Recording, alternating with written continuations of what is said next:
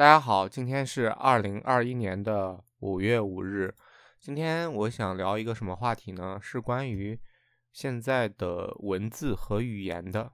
就是我越来越感觉到，现在的语言和文字的匮乏程度是一个比较严重的事情。可能很多人没有这个意识，但是，呃，对于我来说，对文字和语言比较敏感的话，我是能越发感觉到。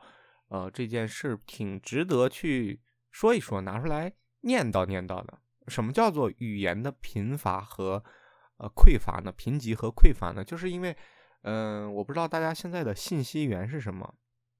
比如说，有了移动互联网以后，我们平时接收的信息倍数变得非常非常的大。可能我们之前看杂志。我们之前看一些新闻，呃，我们之前看文字的东西是打开电脑上一些论坛和贴吧，但是呢，有了移动互联网以后，我们会发现你随时随地都要去读一些文字，但是这些文字的质量普遍是偏低的。呃，我会到后面的时候分析一下具体为什么会偏低啊。首先，我有了这个意识，那就是。嗯，不仅是书面文字的质量是偏低的，包括你的表达其实也是偏低的。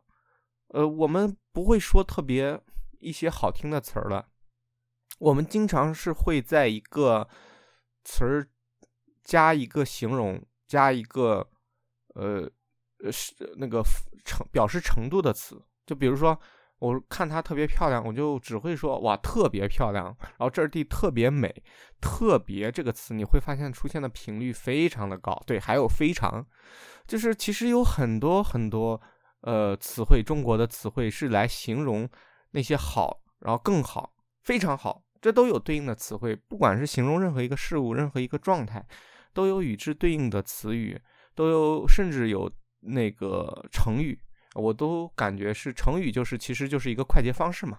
它就是把一个固有的认知打了个压缩包，然后每一个人都对这个固有的认知呢都可以理解。然后只不过我发个压缩包给你，然后你再以最快速的速度的形式来解压获取这段信息。我觉得成语是一个非常伟大、非常好的东西。但是你会发现，现在我们的表达或者是书面过程中是。比较少用成语的，就这种四个字的词语短词是非常少的。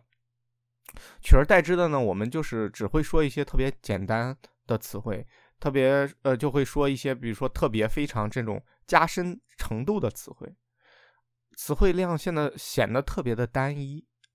那为什么会出现这样的状况呢？以及我们现在的现状是什么样的？我发现我们的现状就是。嗯，可能隔一段时间吧，就会出现一些热词。这些热词的形式呢，主要是第一，微博，对吧？微博有一个排行榜，微博有一个榜单，它会造一些热词、热词出来。还有就是微信公众号，大量的微信公众号会说一些热词，然后会说一些新的呃黑话。这些黑话其实是没有营养价值的，它跟我们之前的庞大的词汇语系来比。非常的渺小，比你比如说这些呃快乐星球啊，什么是快乐星球这句话，这有什么意义呢？为什么就会这么这么的火呢？嗯，还有就是一些词汇意思的偏移和漂移，你比如说开车啊这个词儿现在已经完全的漂移化了，就是它跟它本来的意思已经对不上了。还比如说交作业啊，交作业你知道是什么意思吗？它已经也是变了。像 B 站、像抖音，很多很多的词汇，通过这里面的呃剧情演绎和发挥，已经没有了它之前本身的意思。对，而我们只会把这些简单的词汇进行场景式的演化以后，得出来一个嗯，算是梗的东西。但这个梗呢，只有一部分人能知道，然后就这么流行和传播下去。所以说这件事儿，我不知道大家有没有。感觉到意识，就是它其实是我不能说和对和不对，这个无法判断，但是它确实是现状，它确实是呃存在的一个东西。那去哪儿能听到好一点的东西呢？或者与这些现状来对比的话，更高级一些的东西呢？是从哪儿能听到呢？我觉得，呃，一部分是一些质量比较高的文化人啊，他当他们再去说一些内容，去表达一些观点的时候，你会还是会感受到这个信息的深度以及词汇的丰富度。你比如说，呃，上了奇葩说，并且，呃，他是做哲学。和那个西方思想史的一个老师叫刘刘琴老师，他的那个西方那个思想四十讲里面，每一句话娓娓道来，但是信息量很丰富。再比如你说高晓松，还有就是讲那个《红楼梦》的那个老师，呃，他们就是描述一个东西的时候，绝对不会用特别特别特别非常非常非常这种加深程度的词，而是会用一些与之相匹配的词汇去形容。那这个是你去可以感受和听一下，能体会到的一些东西。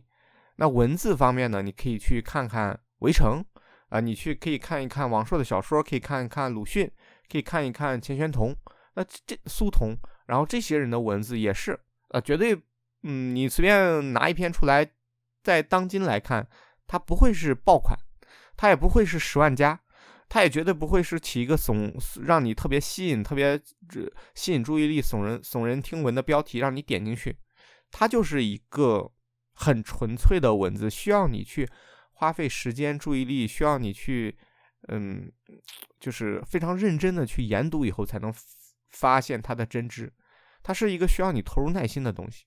那这个时候你比较过这两者的区别以后，你会发现有好东西，并且好东西。正在离我们远去，就是我们这个时代所流行的很多东西，其实是我们这个时代认为的好东西，它跟我们之前经典的好东西是有区别和是是有差距的。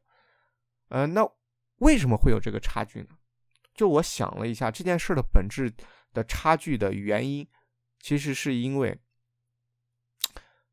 就是因为互联网，对，就是因为互联网它把每一个人都连接到了一起，导致了。所有的内容被发出来是一件非常简单和容易，以及没有什么成本的事。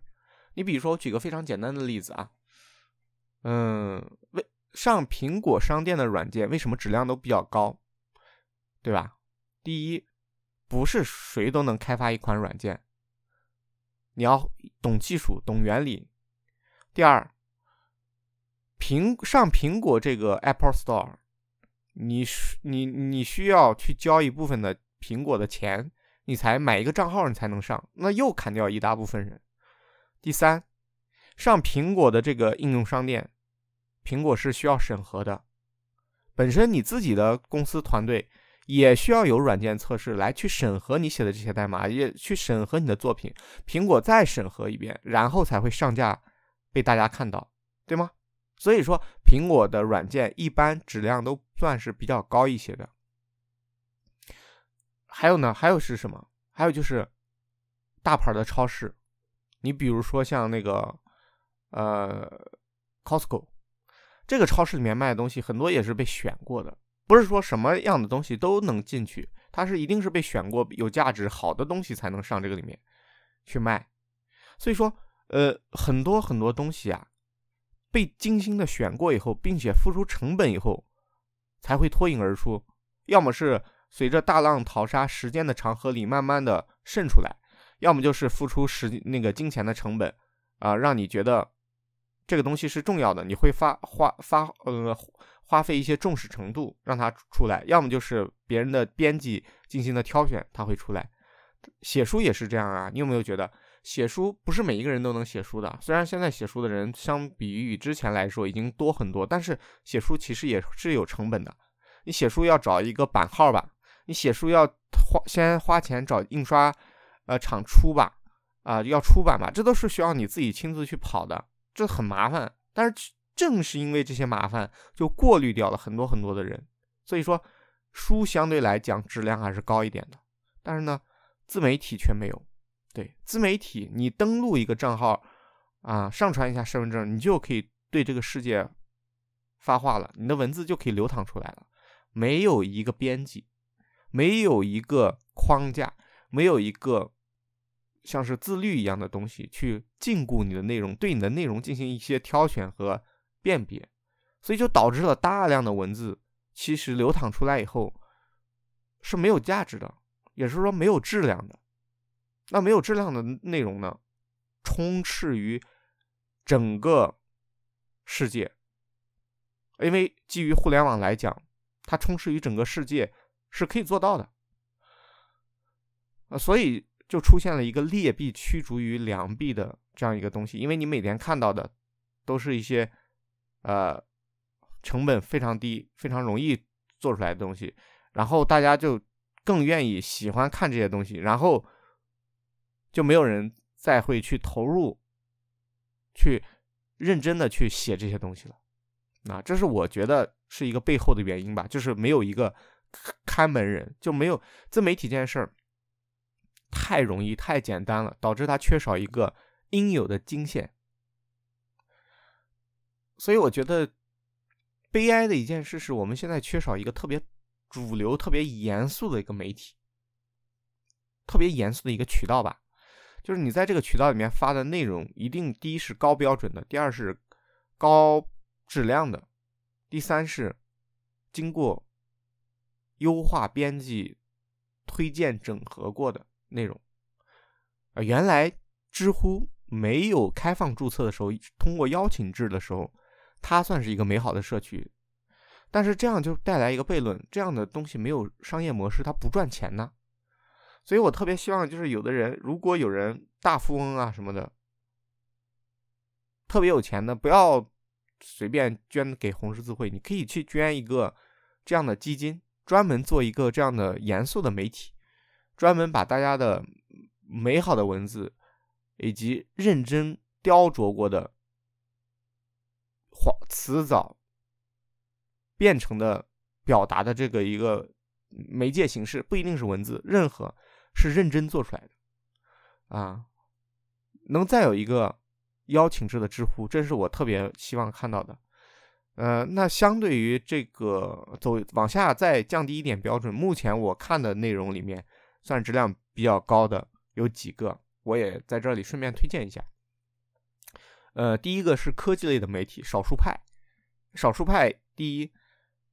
他也是因为这个社区的兴趣度比较垂直、比较高，所以他积聚了一部分这样对科技爱好者，他们的文风相对来说比较 OK。第二，他有编辑的审核，好的他会呃推推，不好的他会让他权重低一点啊。这个内容相对来讲还是比较严肃，而且它需要付费来观看。好的内容它是要加会员的。人文类的呢，比如说大象公会。啊，比如说回形针事务所，嗯，然后写长篇报道、人物专访的有一个叫人物以及每日人物，这两个我觉得都还是质量蛮高的。其他的内容真的就挺少的了。我如果有可以留言推荐给我。呃，这是我今天就是讲了这么多点所最终。